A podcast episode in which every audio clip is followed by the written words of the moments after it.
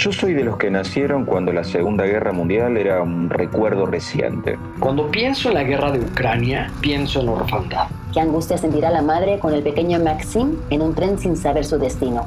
¿Qué historia les contaremos cuando sean mayores? Lo que se está perdiendo ahí es la memoria de una parte del mundo.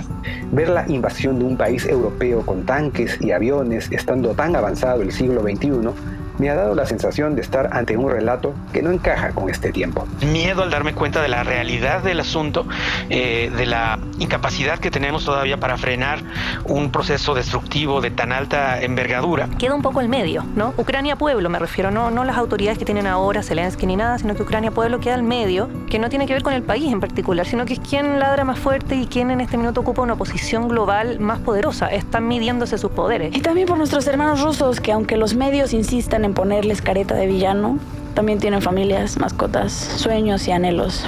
Y es incredulidad de que, güey, no puede ser que otra vez esté pasando. Otra vez. Nunca pensé que en pleno siglo XXI fuera a volver al siglo XIX con una invasión tan absurda de la que no se le entiende. Pero tú estás destruyendo la estructura de tu país porque la gente que no está de acuerdo contigo la estás amenazando. Y es incredulidad de que, güey, no puede ser que otra vez esté pasando. Otra vez. Y ante el impacto de esto, ante el impacto de la violencia, ante el impacto del caos, ante el impacto de la guerra, solo nos queda la resistencia. Nos llevan a reflexionar a través de palabras, entonces yo uniría cuatro palabras, ¿no? Porque están, porque están unidas, ¿no? Estas cuatro palabras están unidas. OTAN, Europa, Estados Unidos y Ucrania. Se empieza a construir este, Rusia y China otra vez como los enemigos.